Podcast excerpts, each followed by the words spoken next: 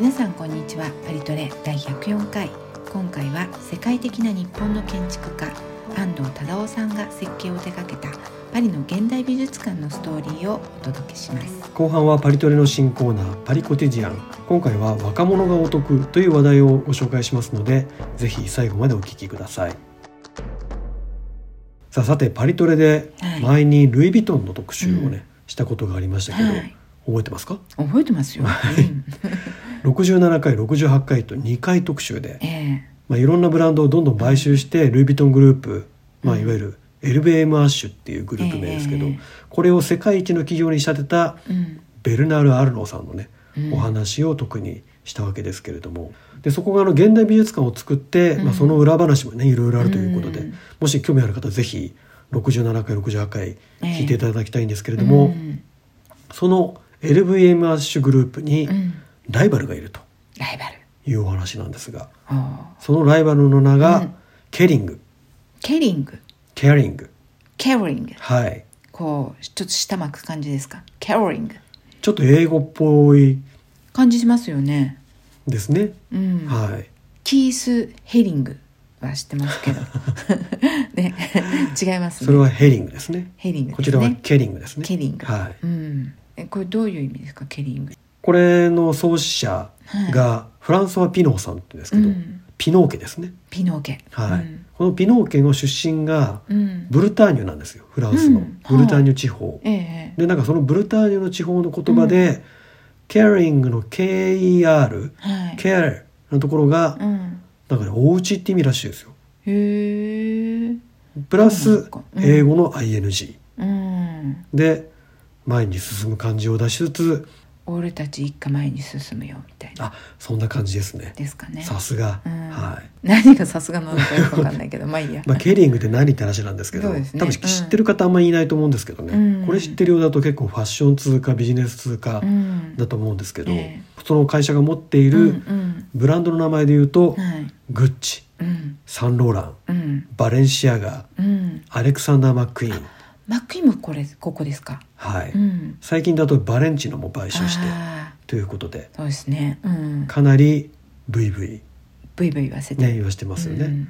ビジネスの規模の大きさで言うと、うん。え2022年の売上高がうん。203億ユーロ。ユーロで？はい。203億、日本円にすると？3兆1000億円とかぐらいですかねすごいですね。3兆円ですよ。ねえ。うん。対する LBM アッシュグループ、うんうん。ルイ・ヴィトンはうん。792億ユーロつまり日本円で11兆円超えるという。それなんか本当に冗談みたいなねえ一つの会社なんですけどね。ね。すごいですね、うん。なので、まあどちらかといえばルイ・ヴィトンの方がかなり先を行ったというか大きな感じですけれど、うん。まあ、どちらにしてもすごいですよね。うん。うん。でこのグループを育て上げたのが、うん。先ほど言ったフランソワ・ピノさんというね。ピノさん。フランスでは知らない人がいません、そうですね。ほぼほぼ子供以外、フランス人の子供たちってこと？あフランス人の子供たちは もしかしたら知らないかもしれないですけどうんうん。大人だったら大体知ってるんじゃないですかね。まあ大富豪。大富豪として、うん。はい、で今はその息子さんのはい。フランソワ・アンリ・ピノーうん。さんが、まあ、グループの親玉。親玉なんですけど、うーん。もう真ん中にアンリがつくかつかないかだけっていうね違いが、ねえでもこういう名前多いですよね。割とこうねこうジュニア的な感じでねね、うん。似た名前をつけたりするケースがしますよね。ありますけど。うん。あのルイ・ヴィトングループのベルナール・アーノーさんうん。もあんまり自分はこう前に出ないうん。人、テレビとかもねあんまり出なかったりっていう人でしたけど、でも結構やり玉にあげられますよね、やり玉にはねあげられますけど。うん、でこちらのグループのフランソワ・ピノーさんはさらに前に出たがらない、あんまり見たことないですね。出ないですね、うん。はい。でまあ自分が目立つと損っていうことが分かってるんでしょうねきっとね。まあお金持ちですからね。大富豪だけに、うん。はい、フランスでお金持ちやっていくのはね結構ね大変な大変ですよね。だと思いますよ、うん。はい、で今回はまああのフランソワ・ピノーさんを追いかけていくというよりは、はい。この人が中心になって作ったうん。現代美術館の話をはい。していきたいと思います。で前のルイ・ヴィトングループは、うん。あのフォンダション・ルイ・ヴィトンファウンデーションですね。ええ。つまり財団っていうのを作って、うんうん。ルイ・ヴィトン財団美術館っていう名前で、はい。まあ、ルイ・ヴィトングループがうん。アートをやっているというように、まあ、こちらはでもケリングって名前を付けずに、はいこの創業者の名前を付けたうん。ピノーコレクションっていう団体がうん。アートをやってるんです、はい。これも有名ですよね。ピノーコレクション有名ですね。ね。はい。うん。で、うんこの団体が作った、うん。えーパリの新しい場所の名前がうん。ブルス・ド・コメルス。ねブルース・ド・コメルス。これもちょっと日本人には難しいかもしれないですね。ブルス・ド・コメルスっていうのは、まあ、直訳するとうん。商品取引所っていうことええなんですよね。うん。だからい、まあ、フランスのいろんなところにうん。あったりするわけですけどねで証券取引所っていうのは知られてますけどこう、うん。商品取引所っていうのは商品な何の商品ですか？あの原油とかうん。金とか、うん。いわゆるこう取引所で売買されるようなうん大豆とかね穀物とうん。かそういうのもそうですけど、いわうんゆるなんか先物取引とかそういうのも含めて、うん。そういうものの取引って、うん。公の場でこう取引所で扱われるんですよ。うーん。そういうものがあるんですね。その商品取引所があった場所をうん。今現代美術館にしたというわけなんですよね。うん。で場所がえパリのど真ん中、うん本当ど真ん中ですよねはい。ここね。ルーブル美術館にも近くて、まあええ。歩いて5分ぐらいですかね。うん。でパリに来たことのある人だとこうレアルといううん。昔あの、こちらはあの食品市場はい。があったところが今はショッピングセンターになっている、レアルって場所があるんですけど、その近く隣ですね、うんそうですね。はい、その一角って感じです。18世紀に最初建てられたその商品取引所の建築があって、うん。でそこをパリ市が買い取ったんですね。そうなんですか？そうなんです。うん。でここちょっとやややこしいんですけど、ええ。持っているのはパリ市なんですけど、はい。それを50年契約でうん。このピノーコレクションに貸して貸し出し。現,、はい。うん。現代美術館を開開いてくださいと、まあうん、開く契約をねしたという,、はい。いうことなんですよね。うんでそういうことでこうパリ市がこう、まあ、古いままの建物がうん。パリ市のものになったんで、ええええ。まあ、パリ市はおそらくどうしようかなと思ってたと思うんですよ。うん。でそこにこの改修をしてうん。でで現代美術館にしてはい。でしかもパリ市の所有権は変わらないっていう。うん。割とこう多分美味しい話でお互いにこう美味しい話だったと思うんですけど。えでもこれはピノさんの方は契約で借りてるそうです。ところをはい。棚子なのに回収をしなきゃいけないってこと？あそうそうそうたしなきゃいけないっていう方もうん。それも条件に含めて、うん。まあ、細かい話は分からないですけれど、ええおそらく回収費用とか、うん。その賃貸賃貸料とか、うん。そういったところで、まあ、うん。メリットがあって、うん。でいろんな意味でお互いにメリットがあったんでうん。話がまとまったっていうことだと思うんですけどうね。んなるほどね、はい。うん。でこの改修の設計を任されたのが、うん。日本の建築家ではい、世界的に知られているフランスでも当然知られているうん、安藤忠雄さん。ただワンド忠雄安藤です。ね。えだったと。これは結構おっと思いましたね。安藤さんの建物ってフランスにそれまでありました？だからユネスコのうん。一部。はい。ユネスコはあのパリにね、ええあの機関がありますけど、ありますね。うん。あれの場所の中に瞑想の空間みたいのがあってそこを一部手がけたとかっていう話があったりしますけど、うんうん。あまり大きな建物はフランスでは手がけてないみたいですうね。んそうなんですね、うん。でフランソワ・ピノーさんはいと安藤忠雄さんはうん。初めましての仲じゃないんですよ。おうほう。以前にも。そうなんです。うん。でピノーさんフランソワ・ピノーは自分が集めてきた美術作品があって、うんうん。でずっとそれで現代美術館を作りたいと思っていたんですね。うんうんこうなぜかビジネスで成功した人はやっぱりアートに興味をね持ちますね。ねえ、はい。でもそれってあれなんですかね？ビジネスで成功してアートが買えるようになったから興味を持ったのかそれともあ。もともとアートに興味があったのか？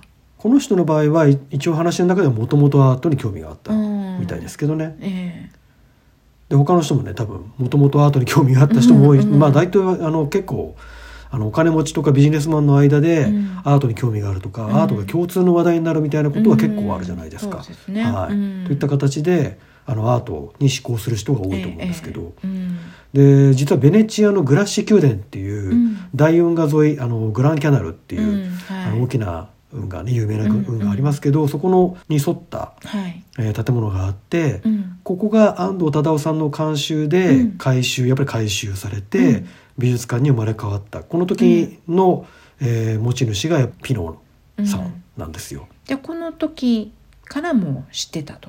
そうですね。うん。で他にも実はいろいろ経緯があって、うんうん。今回もぜひにということで安藤忠雄さんになったと。えこれじゃあご指名だったんですか？ご指名です安藤さんでお願いしますみたいな。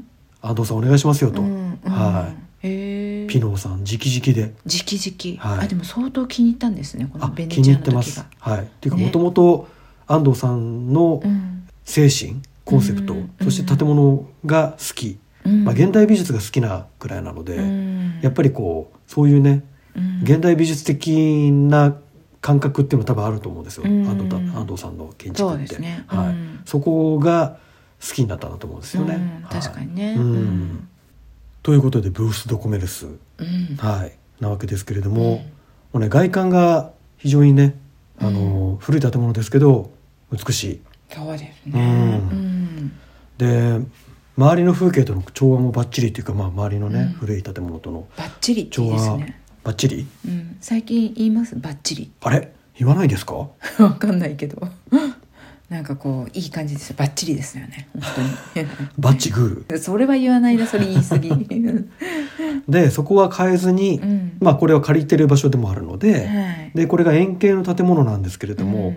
中身は完全に作り変えて、はい。じゃあそこをどうするか、うん。どう使うかってことが課題になってきたわけですけど、でそれを安藤さんがうん。建築の中に建築を作るっていう発想で、うんこう円形の建物の中にうん。別のこう円筒形の構築物っていうんですかね、うん。を作るような構造で設計をしたと。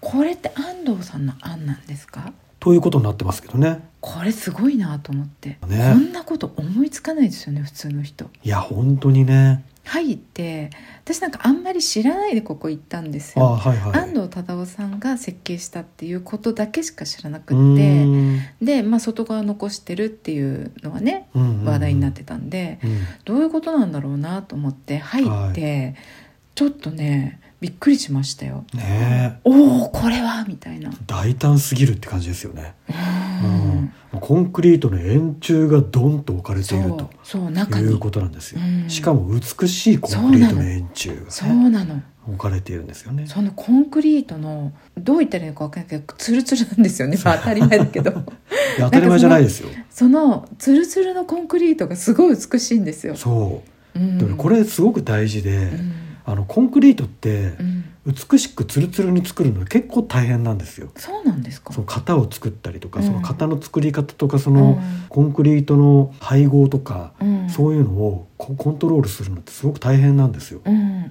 でえこれって誰がコントロールする？やっぱり建築家がコントロールするんですか、あそうそう安藤さんの事務所なり、うんその一緒に関わってる建築家がいて、うんあの安藤さんだけじゃないんですけれど、うんうん。そういう人たちが一緒になってやってるんだと思いますけど、うん。まあ安藤さん主体になって、うん。そのコントロコンコンクリートをむき出しの場合はこうするべきっていう、うん。多分思いがあると思うんですよね。うん。多分そのための配合とか、うん。その作り方とかそういったことが、多分安藤さんには安藤メソッドとかねあると思うんですよ。うん。はい。だってコンクリートって言ったら安藤さんっていうくらいのうん。ねですもんね。ね。うん。でその円形の筒の真ん中はすごい大きな空間を残して、うん。でそこにこう天井のガラス窓もともとあの天井がこう、あの円形のうん。窓があって、うん。でそこから光が入ってくるような仕組みになってたわけですけれど、うん。その光が入ってきて、うん。その円柱のところにわーっと差し込んでくるっていう、ん。もうなんかもう絶妙なわけですよ。絶妙ですね。ね。これは本当に。でこの真ん中に大胆な大きな空間を作ったっていうのがうん。本当に良かったですよね。うん。なんかこう美術館って言ったらやっぱり展示室を作らなきゃいけないんでそうですよね。いろいろ細かく分けちゃっったりとかしそうじゃないですか。ねでもなんか今これってこういうのって流行りなんですかね？大きい空間でえ、うん、それを美術館側が展示によって変えていくみたいな。なんかあの前にランスのうん。ルーブル別館に行ったじゃないですあか、あはいはいはい。あそこも日本の建築家さんがはい。やってましたけど、うん空間は基本的に一つで展示室が一つうんうん。基本、あの一番メインの展示室が。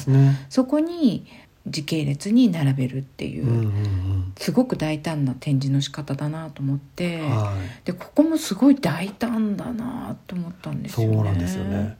確かにうん大きな空間をうん作るっていうのは、まあ流行りかどうかわかんないですけど、うん割とそういう意味では多いかもしれないですね。うんうん例えばあのルイ・ヴィトンそれこそルイ・ヴィトンうん財団の建物もそうだし、ええあとルイ・ヴィトン財団美術館の設計をしたフランク・ゲイリーが作ったビルバオのはいはい。グッケンハイム・ビルバオの美術館も、うん。あそこ大きな大空間があってリチャード・セラ、ラのうん。金属のね、ありますね。あの作品が置いてあるとか、うん。そういう空間はやっぱり人を驚かせたり、うん。そこであと自由にうん。その展示が組み立てられたりっていうことは、うん。もしかしたらある意味今の美術界の流行りかもしれない。うんですね。なるほど確かに。うん。でここの場合は、まあ、その真ん中はそういう形になってるわけですけれど、うん。で展示室がその周りにうん作られていて、あそうそうそう。そうなんですよね。で、うん。1階から3階まで展示室がうん。ずらっとこう360度ええ回るように、うん。えーあってでその真ん中の大きな円筒形のコンクリートのうん。円筒のコンクリートに沿って階段がつけられていてその階段をうん。登っていって、うん。それぞれの階の展示室にアクセスすると。そう。これがまた気持ちいいんですよね。これはねあの初めて見た時に、はい。まず1階に行くじゃないですか、はい。で1階の周りの展示を見るじゃないですか、うんうんうん。まあ、その中のね空間の展示とうん。周りの展示を見てで2階の方に登っていくそのコンクリートの階段が、うん。その円筒形に沿ってあるんですけどあそこ登りたいって思いましたよね。ああね、うんううんんこうなんか天に登っていくかのようなねその、ねまあ、天井から光がうん。入ってくるわけですけれど、ええその天井の光に向かって登っていくような、うん。なんとも言えないこう感覚がね。あれは階段登りたいと思うってなかなかないですもんね。確かにね。普段なんかもうついエスカレーター探しちゃったりとかね、はい。エレベーター探しちゃったりしちゃうけど、うん。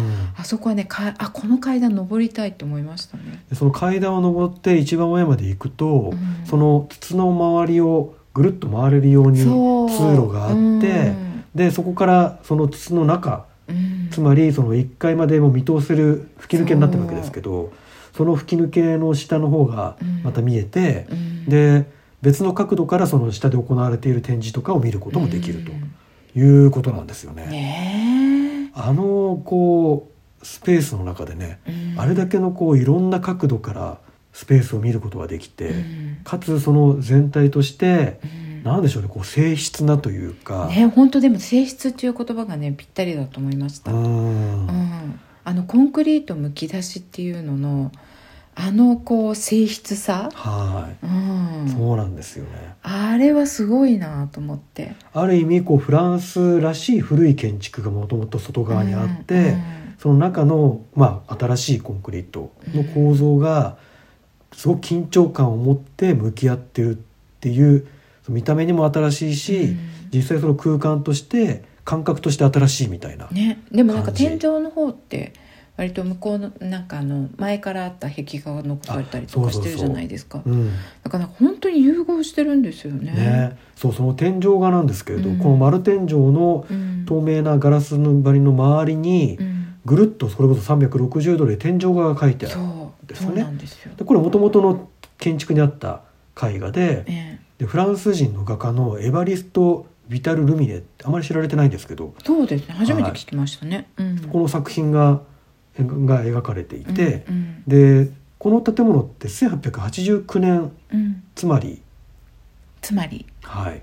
パリ万博、はい。うん、パリ万博ですよ。ですよね。パリ万博このパリ万博何回か行われましたけど、うん。エッフェル塔が作られた年のうん。1889年つまり、うん。フランス革命100年目のうん、記念すべきパリ万博の年に、えじゃあこれってパリ万博のために作られた建物だったんですか？あいやいや建物はもともとあったんですけど、あうんその前にもあったんですけど、はいそこの年にうん、大改修が行われたのがこの年だったんですよ。はいはい。でまあパリ万博をやるぐらいの年なんで、うん。まあ当然意識してたと思うんですけど、うん。ここに描かれているものっていうのが、うん。世界の5大陸におけるうん。商取引、まあ商品取引所なんで、商取引の様子を描いたうん。絵画作品なんですよ。おなるほど。でこの1800は1800年代の後半といえば、急速に国際化うん。が始まってた時代で、まあ、パリ万博とか、ロンドン万博とかやるぐらいなので、このパリが世界の中心だみたいなこう意気込みがね多分あったと思うんですけどそのえ日本はこの時は？日本は明治時代ですね。明治時代、はい、日本は1867年にうん大化の改新じゃない、この改新も古すぎです、あの大政奉還ですね、はい、が行われているので、ええもう明治時代に入ってますけれども、まあ、明治だんだん日本もうん。なんならその国際化の仲間入りをし始めた頃ですよね。うん。はい、いやーなんかちょんまげの人とか来てたりしたんですかね。ちょんまげはもうね終わってますよ。終わってますか？そうですね。何ですか？89年だからもう20年以上経ってますもんね。ざん切り頭ですよ。ざん切り頭ですね。とい。う時代ですけれど。ええはい。皆さん洋服着てそうそうでも袴の人も着てたでしょうね。まあ袴はありかもしれないけど、うん。まあ、あの曲げはもう当然外してますよね。ええ。はい。もちろん刀も刺してないみたいな。刀さすいませんね。はい。真っ先に刀外すような人たちが、うん。あのここに来てると思いますけどね。そうですヨーロッパには。ね。うわーなんかこの頃ちょっとここはタイムスリップしてみたい、このねえパリ万博の頃っていうのは、その時代の絵がうん、残されつつ、うん。その絵の下にはうん。安藤忠雄さんのうん。コンクリートの円柱があって、えでその建物がねえう歴史と今とうん。そしてさらに未来へとつなげていくっていうこううん。安藤さんの発想がここにあるわけですよ。すごいですね。ねなんかここをがオープンになるって言って安藤さんのインタビューのビデオとか、あとラジオとかでも結構安藤さんがゲストでやってきてああそうそうそう。うん、話したりとかっていうのが結構ありましたよね。ですね、うん。ちょうどあのポンピドゥセンターでも展覧会が安藤さんの展覧会が行われたりとかあしたそうでりしたので、うん。まあそういったこともあって行きました？よ。なんかあの東京でもありましたよあね。そうあれの、えっと、パリ版ですね。そうなんですね。いう東京の方は行ったからなんとなくこう、はい。うん、行った気になってましたけどね。あれも素晴らしい展覧会でしたね。うんね、はい。うん。でその時のうん。インタビューとかねから語られているわけですけれど、うん。2017年に国立新美術館でえ大規模な展覧会が行われたの。光の教会まで作っちゃったっていうね。ねえ、ううん。んそれがあってでその次の年に、うん。えー同じタイトルで「挑戦」っていうねタイトルだったと思うんですけど、うん。はい。その挑戦っていうのをフランス語に訳して「うんル・デフィ」っていうんですけど、うんうん。そのタイトルでうん。ポンピドゥセンターでも展覧会をやったと。うん。教会は作られませんでしたけど、うんはい。うんこそこまで安藤さんってフランスですごくこう有名な建物を建てたことがあったわけじゃないじゃないですか。はい。それでもそういうふうにこう日本の建築家安藤忠雄としてうん。美術館で展覧会が開かれるってすごいですよね。確かにそうですね。ね。むしろ多分あの熊健吾さんとかのが、いわうんゆるフランスでの実績っていうのは多分多かったりですするんですけど、うん。やっぱりねこの安藤さんの場合は、うん。その建築家としてのうん。コンセプトとか、はい。そのやっぱり独創性とか、うん。そういったところにすごくみんながやっぱ注目してるっていうのがあると思うんですようね。なんとなくこう安藤さんのは建築なんだけどちょっとこうアートとかあ哲学とか、うん。そういそう一面があったりしますよね。まさしく。うん。うん。なんかそういうのフランス人すっごく好きだと思う。特にあのコンクリートのこう静筆な空間、うん。あ例えば「光の教会」っていう安藤さんの代表作ありますけど、ああいうところにこうね日本人の善を感じるとか、うん。はいあるんでしょうね。ね。うん。うん。でこのブルース・ド・コメルスうんこの新しいピノコレクションのね。現代美術館が開いたのが2021年うん。の5月だったわけですけれど、コロナでまだみんなマスクしてた感じの時ですね。そうですね。うん。はい。でその時に、えーまあ、安藤さんがうんうん。建築っていうか、まあ、設計ということですごく話題になったわけですけれども、うん。その時のこの建築に対する思いっていうのがえインタビューで語られていて、うんそれは今でもうん。美術館の中にビデオで公開されていて、うん。は流れてますね。あの安藤さんのね、うん。独特の声が。鳴り響いていると。うん。昔あの全然関係ないですけど、うん。安藤さんってちょっとおかっぱっぽかったじゃないですか。はいはい。髪型がね、うんうん。ねなんかあのあなたの髪型を髪の毛を私が切るようになってあ。一時期安藤さんと同じ髪型になってましたよねなりましたね。すいませんね。タダオヘアとね。ただお部屋いうになって感じにましたね。なってましたね。うん。安藤さんのうん。あの風貌と、えまあ、今だいぶねお年を召されているので、あと病気されてだいぶね痩せてしまいましたけど、うん。でもあのこうなんですかね意志の強さというか、ねね健在ですね。これあの YouTube でもねご覧いただけるのでね。興味ある方ぜひ見ていただきたいんですけれども。もうあの安藤さん日本語で喋ってるのであそうそうそう。我々ね。ね。ううん。ん全部理解できますから。あのあの声と内容が素晴らしいですね。ね。えはい。なんかもう喋り方が本当に強いですよね。私はねあ違うね。これはちょっと違ちょっと違うう人じゃないですか。違う人になっちゃいましたね。うん。はい。それ今の誰でしたっけ？なんか聞いたことあるんだけどで安藤さんご存知の方多いと思うんです。が大阪の出身で、でもともと大阪の人々が作り上げてきた大阪の街にすごく誇りを持ってるっていうことで、でこの自分の街とかその風景にうん。誇りを持つってことがすごく大事だっていうことをね、すごく強調してるわけですけど、うん。で彼は大学で建築学を学んだとかじゃなくって、うん。独学で建築の道に入って、で、まあ、それがゆえに、うんこう世界の建築を体験しなければと、うん。ね、全部学ばなければっていうことで、1965年にまだね、まあ、飛行機もそんなにこう簡単に飛べるようなうん。時代じゃないと思いますけど、1964年から日本人が海外に行けるようになったっていうことをビデオで言ってたんだけどそれって本当ですか？確かにうん。1964年にうん日本人の海外渡航が自由化されたんですよ。うーん。じゃあそれまでは自由に海外に行くことはできなかった。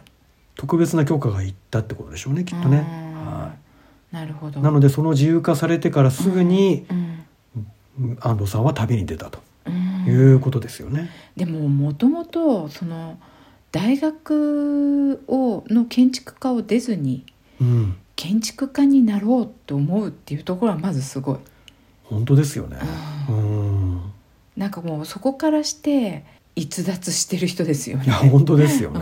ううん、でその旅に出た時に、うん。彼が感じたのが、うん。この世界には教会はないっていうことを知ったと。うん。教会っていうのは境ってことですね。ああそうですね。教会っていうのは、さうん。教会は、はい、境目がないと、うん。フロンフロンティアが、まあ、もちろん国境はあるけれども、でもじゃあ具体的に何かね、うん。あのいけないところがあるかって言ったらないわけなので、うん。同じ人が住んでるところってことなんでしょうね。そうと。本当でも日本はね外国のこと海外って言いますけどね。はい。他の国は海外じゃないですからね。ああそうですね。うん。うん。で1968年の5月革命って言ってフランスであの大きな革命というかね学生運動とかも含めた革命が起きた時があったんですけど、まあ、これはね世界中に波及してええ。起きていくと。フランスは特にうん。ひどかったわけですが、うんその時なんかわかる。フランスでそういう時に、うん、盛り上がっちゃう感じが。盛り上がっちゃうんですよ。うん。はい、でその時に安藤さんパパリにいたらしいんですよあね。そうなんですか、はい。うん。でその時にフランス人のうん。こう戦う時は徹底的に戦うっていう姿を見て 人間はこうでなければいけないっていうふうに思ったっていうんですよ。そうなんですか、ねえ。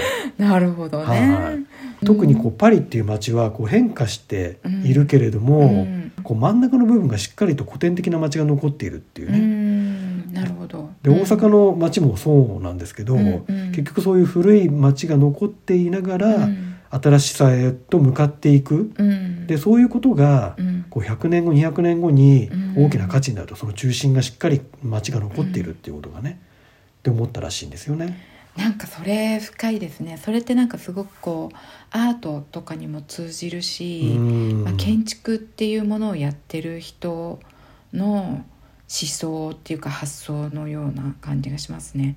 やっぱりこう100年後200年後に残っているかもしれないものを作ってるわけじゃないですか。そうですよね。うんアーティストもそうですけどね、建築家もそうですもんね。あとやっぱりその場所に建築を作ろうって思う時に、うんその町がどういう成り立ち方歴史を抱えているのかっていうことはすごく勉強する人たちだと思うんですよね、うん建築学の人たちっていうのは。はいそうするとやっぱりまあ一見すごく新しくなってるように見えても、うんいろんなあの歴史とはいその古典的な部分っていうのがその町に残っているってことがあると思うんですけど、うん大阪とかね東京とかでもやっぱりそうだと思うんですけど、なんかそういうことを考えながら新しいものを作っていくって建築家独特な発想っていうのがねおそらくあるんだと思うんですよね。あそれはすごい面白いですね、うん。うん発想として、うん。そう。で今回もうん。このまあ歴史あるうん。商品と歴史上の建物がうん。まあ舞台なんだけれども、うん。それを残しつつうん。でその歴史と対峙してええ。でもその中に新しい世界を作ろうと。うん。でその生まれ変わっていく、そしてその次の時代に伝わっていくっていう建築を目指したというふうに言ってるんですよね。いやでもねそれ成功だと思います、本当ですね、うん。なので歴史と今があってでそこから新しく未来うん。が出てく。るでそのそれを見て、うん。まあ、若者に向けてっていうことをね結構言ってるんですけれども、うんうんうん。そこからこう未来を目指すものが出てくるっていうそういう力をもらうような建築にしたいというふうに思ったっていうんですよ。すごいグッときますね。グッときますね。やっぱりなんかこうこの人哲学者ですよね。かもしれないですね。なんかただのそのいわゆるこう建築っていううん。何かこう目的を持ったものとかはい。人がこう住むとかね。うんうんうん。例えば商業をするとかうんうん。そういうなんかこう目先の目的だけで作ってないですよね。そうそれも考えつつも、うんでもすごく大きなビジョンで建築を考えることができるっていう人だと思うんですよね。いやでも100年後200年後っていうことを頭に入れながらものづくりをするっていうのは、うん。ちょっとこう私もものを作る人として、はい。あのこう師匠と呼ばせてもらいたい。ね。うんうんでこう安藤さんといえば鉄筋コンクリートの建築で有名で、うん。でその技術って実はフランスで生まれたものなんですあって。そうなんですか、はい。鉄筋コンクリート？そうフランスではベトンってね言いますけど、えええでそれが20世紀になって、うん。まあ、いろんなところ世界中で、うん。まあ、手に入る、まあ、材料もそうですし、はい。あとその、まあ、どこにでも手に入る材料でうん。できるということなんだけど、うん。そのどこでも手に入る材料で、うん。どこにもない建築を作りたいっていうのが常に考えていることだとか言うんですよね。なるほどうねん。いやーでも本当これも成功してると思う。本当ですね。うん、だってうんコンクリートであれだけインパクトのあるものを見せられるっていうふううにん。思ってなかったですよ正直。あそこの空間に入るまで、いわゆる鉄筋コンクリートっていうもののイメージを変えるっていうかね、うん。そういうところがありますよね。ね。うん。で建築はね、まあ、当然ものなので永遠ではないけれども、えが永遠に心に残る建築っていうものを作りたいっていうことも意識していると。そしすて先ほど言ったようにこう希望を作ろうとする、うん。そして何よりもうん。自由であることが大事と。あで実際この建物この空間っていうのが、うんおそらくこれは私の考えというかうん。ですけどはい。改修の前以上にうん。人間そこにいる人間とうん。建築の距離を近くしてる感じがした、しました。確かに。ブクストコメウスってあの改築前にも我々行ってますよね。言ってます。で確かにすごい建物だし素敵だなと思った記憶はあるんですけど、はい、あの今の方がインパクトが強い。空間の存在感がよりうん。こう、とかつそういう大胆な作りでありながら、うん。なんかそこに行った時のうん。建物の感じ方が全然違うんです違よ、うう。ん全然違う。あとやっぱり本当さっきねあなたも言ってましたけど心に残る、うん。うん、ここはね本当に心に残る。本当ですよね、うん。他にないですからね、他にない、はい、でおそらくこれ展覧会を作ろうとする美術館側も、うん。この空間をどう使うかってことをうん。自由に考えられるんだけどけれどかなり一生懸命考えさせられる。あ確かに、ね。うん。かなりこう問われるうん。空間だと思うんですよね。特にこの真ん中の円筒形のコンクリートにうん。囲まれたその中の空間、はい。丸い空間っていうのはあれは相当考えますよね。考えますよね、うん。うん。世界中が見てますしね。ね。はうん。い、で限りない可能性を持つ空間だけれども、うん。それだけに難しいうん。空間だろうと、その自由と戦わなければいけないっていう場所でもあるのかなと思うんですけれど、でもなんかこの戦い自由考えるって、うん。安藤さんのなんかこう安藤さんを表すキーワードのようああ本当な感じがしますけどね。インタビューでも結構、構その辺りが強調されてる感じがね、うん。しますけれど。あともう一つ建物は間によって間っていうのはあのいわゆる日本でいううん。間の間ですね。間って書くね。はい、によって新しい世界を作るっていうふうにも言ってるんですけど、うん。まあ、本当にこの間とかあと縁側っていう言葉も出てましたけど、うん。この対話をする場所？うん。でそこでこう間とかでこう考える場所、うん。まあ、いわゆる間の空間ですよね、うんうん。部屋と外の間、あるいは空間と空間の間みたいな、うん。その間の空間で考えたりうん。あるいは新しい可能性を秘めてたりとかっていう、うん。そういう空間がうん。大事だっていうふうにも言っていて。でそういう意味ではまさにこの中心にあるこの空間がうん。その間になると、まあ、間が一番大事なところが間がそう間が主役そうそうそれうんな感じなんですよね。うんでもなんかこの間の考え方ってやっぱり日本的なんですかね。あの同じような考え方はおそらくあるとは思うんですけど、うんやっぱりそこがかなり強調される感じはあるし、うん日本独特って言ってやっぱりいいんじゃないかなと思いますけどね。うんなんか絵画とかでも日本の絵って間が大事じゃないですか。本当ですね。うん、あと多分書道とかそういう全てのものにおいて言えると思うんですけど、日本の伝統的な芸術とか芸能とかでも、うんうん。それが今ちょっとこう失われつつあるような感じがするので、うん我々の生活の中から、本当ですね。なんかそこをこう大事にしてうんうんうん打ち出しているっていうのはすごくこう安藤さんがやっていることって本当拍手喝采を送りたい感じですね。本当ですうね。ん、でその拍手喝采といえばうん、やっぱり天井からの光ですよ。ね。で安藤さんはうんそのヨーロッパを旅した時に、うん、ローマのパンテオンで光の建築を見たと。うん。であそこも本当にね小さなうん、あの真ん中の空間からうん。天井から光が差し込んできているということで、この光っていう自然と共に生きながら、こう人間の心に残る建築、うん。この安藤建築の特徴で、まあ、光の教会とかあと地中美術館とか、うん。こう光がど本当にこう大きな役割を果たしていると思うんですけど、ここもやっぱり光がすごく重要で、うん。この真ん中の空間に差し込むね光が。この空間独特の空間でうん。差し込んでくる光が本当に美しいというか、なんか本当に考え方がアーティストですね。ね。うん、こういう話を聞いちゃうとやっぱり希望のあるものを作らないかんなっていう感じがしますね。ああしますか。はいということで、うん。まあ、何分これはねやはり建築なのでねえ。実際に体感していただきたい空間ということかなと思うんですけど、ここってでも一応現代美術のはい。展覧会はやってるじゃないですあかそうですね。はい。も展示は常設展示っていうのはないんですよね？ほん常設っていうあのちっちゃい作品が、うん。あの入り口のところにはいネズミがね壁から顔を出してるのとかあ,、うん。と一番上のところに、はい。うん。鳩があのいっぱい止まっていて、うん。あれ鳩の剥製なんですけど、はい、そういうちっちゃなあの常設作品はありますけど、うんうん。あの常設展示場みたいなのはないですね。うん。はい。ということはあれこれって何ヶ月にいっぱいいっぺん変わるんですか？展示。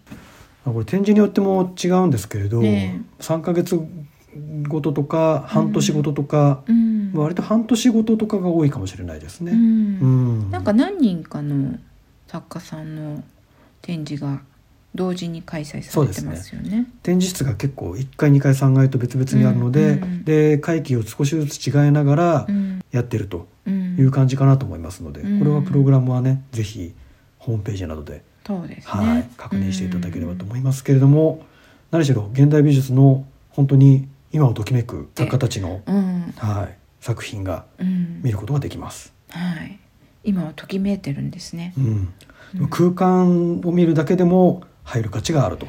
私はねやっぱり空間見るのに入る価値があると思いますね。はいねそれでまあでも現代美術のアーティストさんって私もあんまりそんなにすごくたくさん知ってるわけじゃないので本当に有名な人しかわからないんですけど、うん。この前ここ行った時もほとんど知らない人うんだったんですけど、まああこれは好きだなっていうものもあればこれはないなっていうものも あったりとかして、はい。でまあねあのその時々で変わるので、うんうんうん。行って、まあ、好きな展示があったらラッキーぐらいな感じで。そうですね。うん。うんうんやっぱりここはまず空間を見にうん、行ねくっていうことの価値が高いかなっていう感じしますけどね。そうですね。うんじっくりと空間を隅々まで味わってうん見てほしいっていう感じですね。はい。やっぱりね階段登ってほしいですね。階段はぜひ自分で登ってほしいですね。うんはい。ということで日本が誇るうん建築家安藤忠雄さんが改修の設計を担当したはいブルース・ド・コメルスはいピノーコレクションの現代美術館の話をはいしました。はい、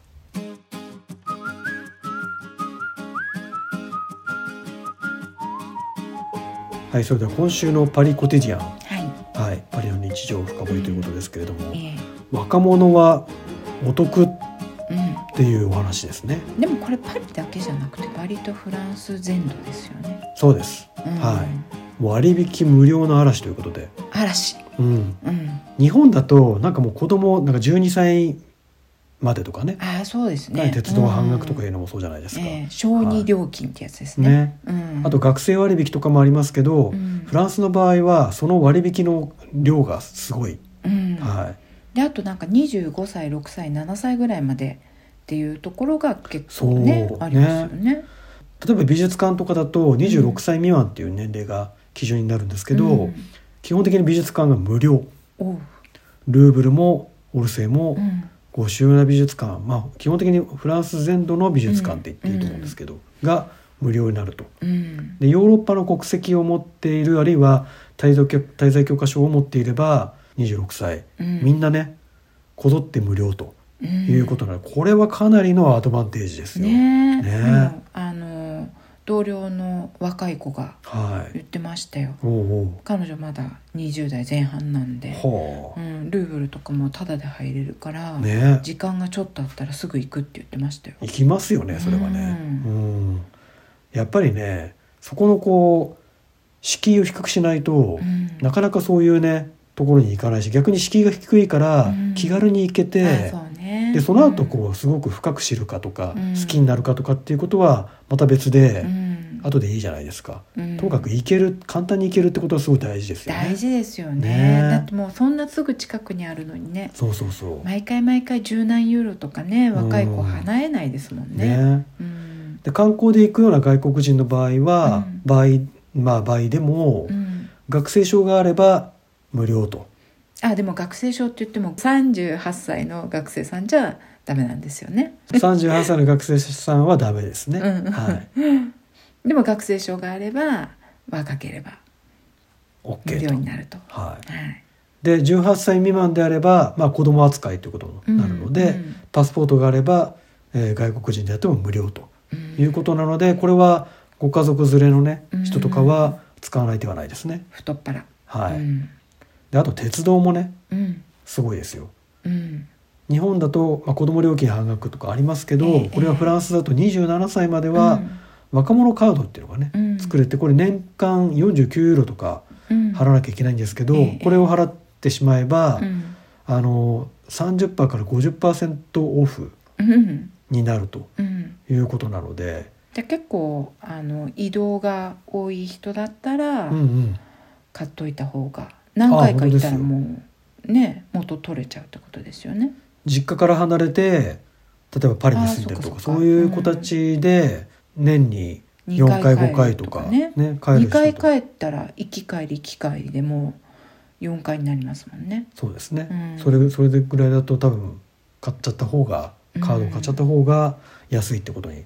なりますよね。ううん。んということでもうままさに若い者には旅をさせろと。うんいうことですよね。若い者には旅をさせて文化を学ばせると、そう。うん。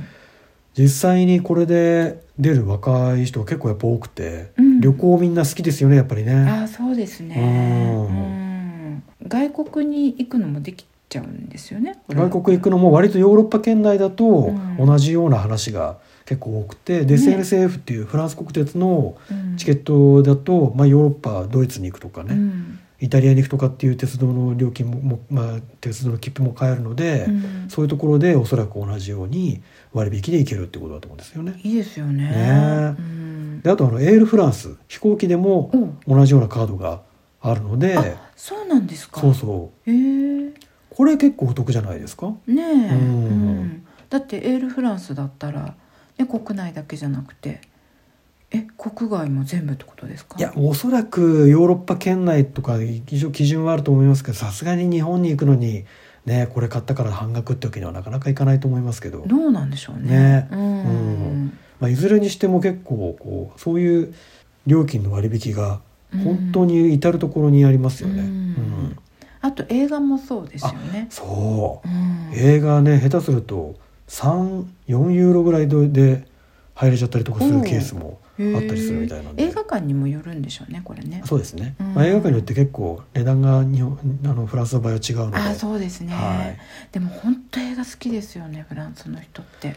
うん、今これだけこうネットフリックスとかあのなんだっけアマゾンプライムとか。はい。ねいろいろありますけど映画館行く人結構多いですよねやっぱりね、あのコロナ終わってから、うん。映画に行く人が減るかと思いきや、うん。映画の入場の数自体はうん。増えたらしいですよ、そうなんですね。この前統計が出てましたけど、うんなので本当やっぱり映画館に行ってみたいっていう人が結構まだ多いですよね。うん。でそのためにその例えばファミリー割引とか、ええこの若者割引とか、うんうんいろんなれあの割引制度があって、うんちょっと複雑すぎる 嫌いもうん。ありますけど、そうそれはありますね。ね、うん。あと回数券系ね。そういうのも結ね。構割引がありますけれど、若者はぜひねうん。本当フランスに来てそういうアドバンテージを満喫していただきたいなっていう。本当ですね。我々がね、できないですから。うんそうですね、はい、ね。我々ももう遠の昔に若者ではなくなってしまいましたからね。昔はこうなんかな何を勘違いしたのか。あのたけしも26歳以下なら鉄道安いよって言われたことがありましたけどね。えそれねこっちに来てから？こちらに来てから。やっぱ日本人は若く見えるんですね。ねうん。でもねいくらなんでもっていくらなんでもですけど、ね、思いましたけども、うん。そうなんだって言ってましたけど。眼鏡が曇ってるんじゃないですか。いろいろこう調べてみると意外なところでこういう割引あるかもしれないそうなんですよ。で外国人も受けれる割引っていうのがね結構あるので、ね、うん。ということで若者がお得で若者が活発というフランスの話をはい。はい。しました。させていただきました。はい、はい。はい、というわけではい。今回はブルース・ド・コメルスうん。ピノーコレクションの現代美術館についてのえお話そしてうん。安藤忠雄さんのお話とい。うことでしたけれども、ーうん。これはね建築で感動するってたまにあるじゃないですか。はい。でもなんかヨーロッパに来ていろんな建築見てで感動もするんだけれどもやっぱり古いものに感動することが割と多かったりとかうん。して、例えば教会建築とかすごくこう古いものでうん、もうすごく長い時間をかけて、うんね、何百年っていう長い時間をかけて作ったものとかはそういうあの、まあ、イタリアなんかだと大理石ですよね。い、うん。のをもうふんだんに使ったこう豪華で規模の大きい建築とかはで感動するっていうことが多いかった中い、うんこの安藤さんの建築はちょっと私久々にうんこういうなんか新しいものでうんうんこうググッときたんですよね。よかった。うんはい、わかります。なんでこれはねぜひ多くの方に見てほしいなって思いましたね。本当ですね。うん確かに今話聞いてて思ったんですが教会の荘厳な建築を見るのと同じような感覚というか感じがありますね。ね。ここはね、うん。うん、空間の壮大さというか、いねったところがね。うん。はなんかそれで今回ねこの話をするのに安藤さんのインタビューとかをはい結構いくつか見たんですけい。ど、うんうん。まあすごいねこの人は。うん、というわけで私はこう師匠と呼ばせてもらおうと 思いましたよ。はい。うん。まあそれこそあの同じ日本人ということで、えあの話していることもね本当生の声がそのまま聞けるっていう、ねなかなかあのない機会というかうん。世界的に活躍している建築家のね声も生が聞けるということなので、ぜひあのそういったインタビューを直接聞いていただいてもええ。いいかと思いますし、うんでやっぱり建築を実際にね感じて我々も本当結構ね安藤さんやっぱり日本でのうん。作品が多いので、え日本に帰ったらまたいろいろと見てみたいですね。えそうですね。はい。私なんかその大阪にすごくたくさん安藤さんの建築あるじゃないですか。は大阪の関西の方ってあんまり京都奈良以外ってあんまり行ったことがないのい、で、うん、大阪に行ってちょっと巡ってみたいなと思いました。当ですね。うんいやぜひ行きましょうよ。